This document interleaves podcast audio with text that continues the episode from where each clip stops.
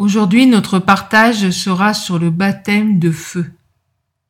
1 Pierre 1,7 nous dit Afin que l'épreuve de votre foi, plus précieuse que l'or périssable, qui cependant est éprouvée par le feu, ait pour résultat la louange, la gloire et l'honneur lorsque Jésus-Christ apparaîtra.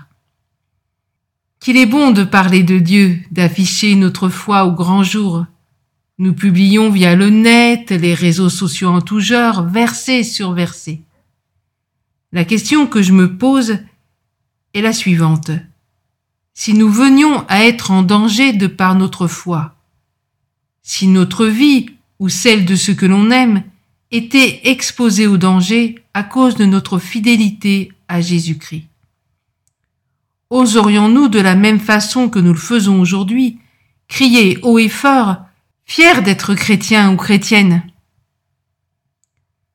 Je ne doute pas de la sincérité de chacun et de chacune. Je suis moi-même sincère et je dois avouer que je ne sais pas ce que je ferai en pareille situation.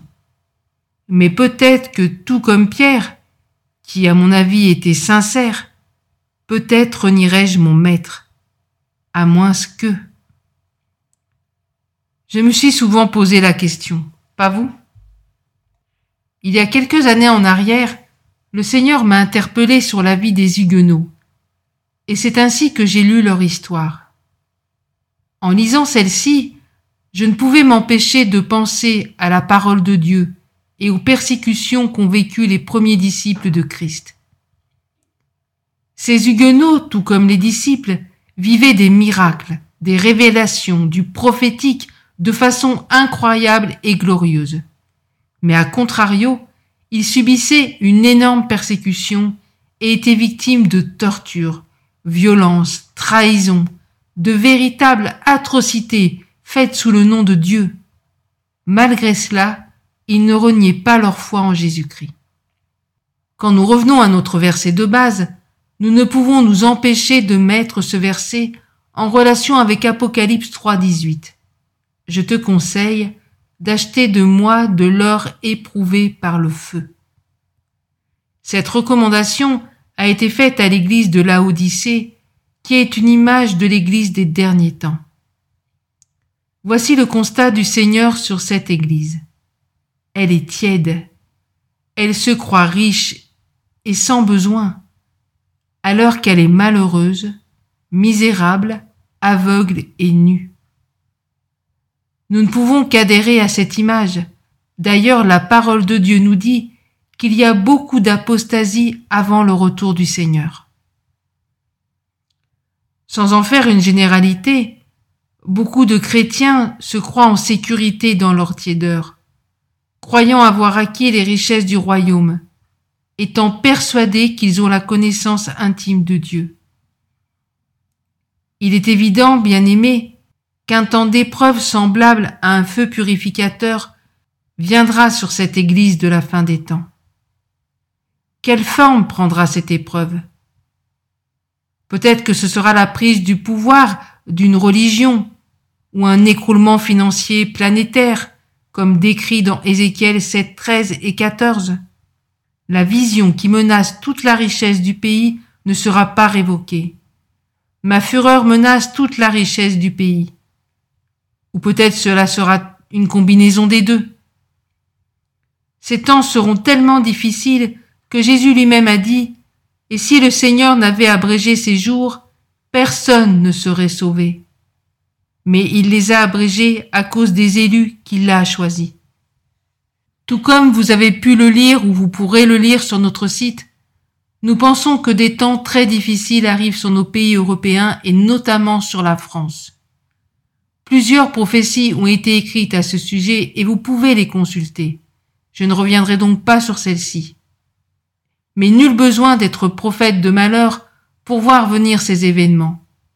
Il suffit d'être attentif à la parole de Dieu et aux avertissements de l'Esprit aujourd'hui.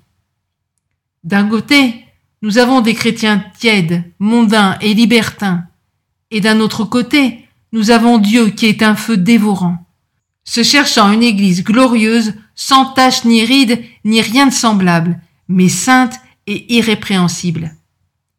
À votre avis, qui devra s'aligner? Dieu parce qu'il est trop bon? Ou les membres de l'Église qui ont besoin d'être transformés? Si nous revenons à notre texte d'Apocalypse, quel est le conseil du Seigneur? Il nous recommande de demander le feu afin que notre foi soit épurée.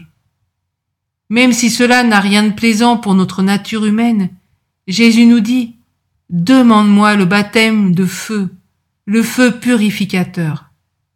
Nous avons besoin de vivre une nouvelle Pentecôte. Nous avons besoin de ce feu qui fera de nous ces réels témoins audacieux et sans crainte. Ce feu qui nous permettra de marcher pas après pas dans la purification et dans la sainteté.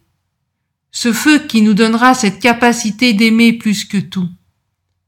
Ce feu qui nous permettra de remporter la course. Ce n'est ni par puissance, ni par force, mais par mon esprit, dit le Seigneur. Notre prière, c'est, Seigneur, accorde-nous de vivre cette promesse. Baptise-nous de ton feu. Remplis-nous de ton esprit comme tout à nouveau. Visite-nous, Seigneur. Nous ne pouvons rien faire sans toi. Pensez-vous que le Seigneur est satisfait et heureux de voir ses enfants patauger dans le marasme de la médiocrité? Non, mille fois non. Il veut faire de ses enfants des vainqueurs, des conquérants. Bien-aimés, nous avons besoin d'être baptisés de feu pour devenir bouillants, bouillantes. Peu importe ce qui nous attend comme difficulté. Si nous brûlons du feu de Dieu, nous traverserons cette période avec force. Notre désir est que ce message vous interpelle et que cela devienne votre prière et celle de votre communauté. Soyez bénis. Cet audio reprend un écrit de décembre 2013.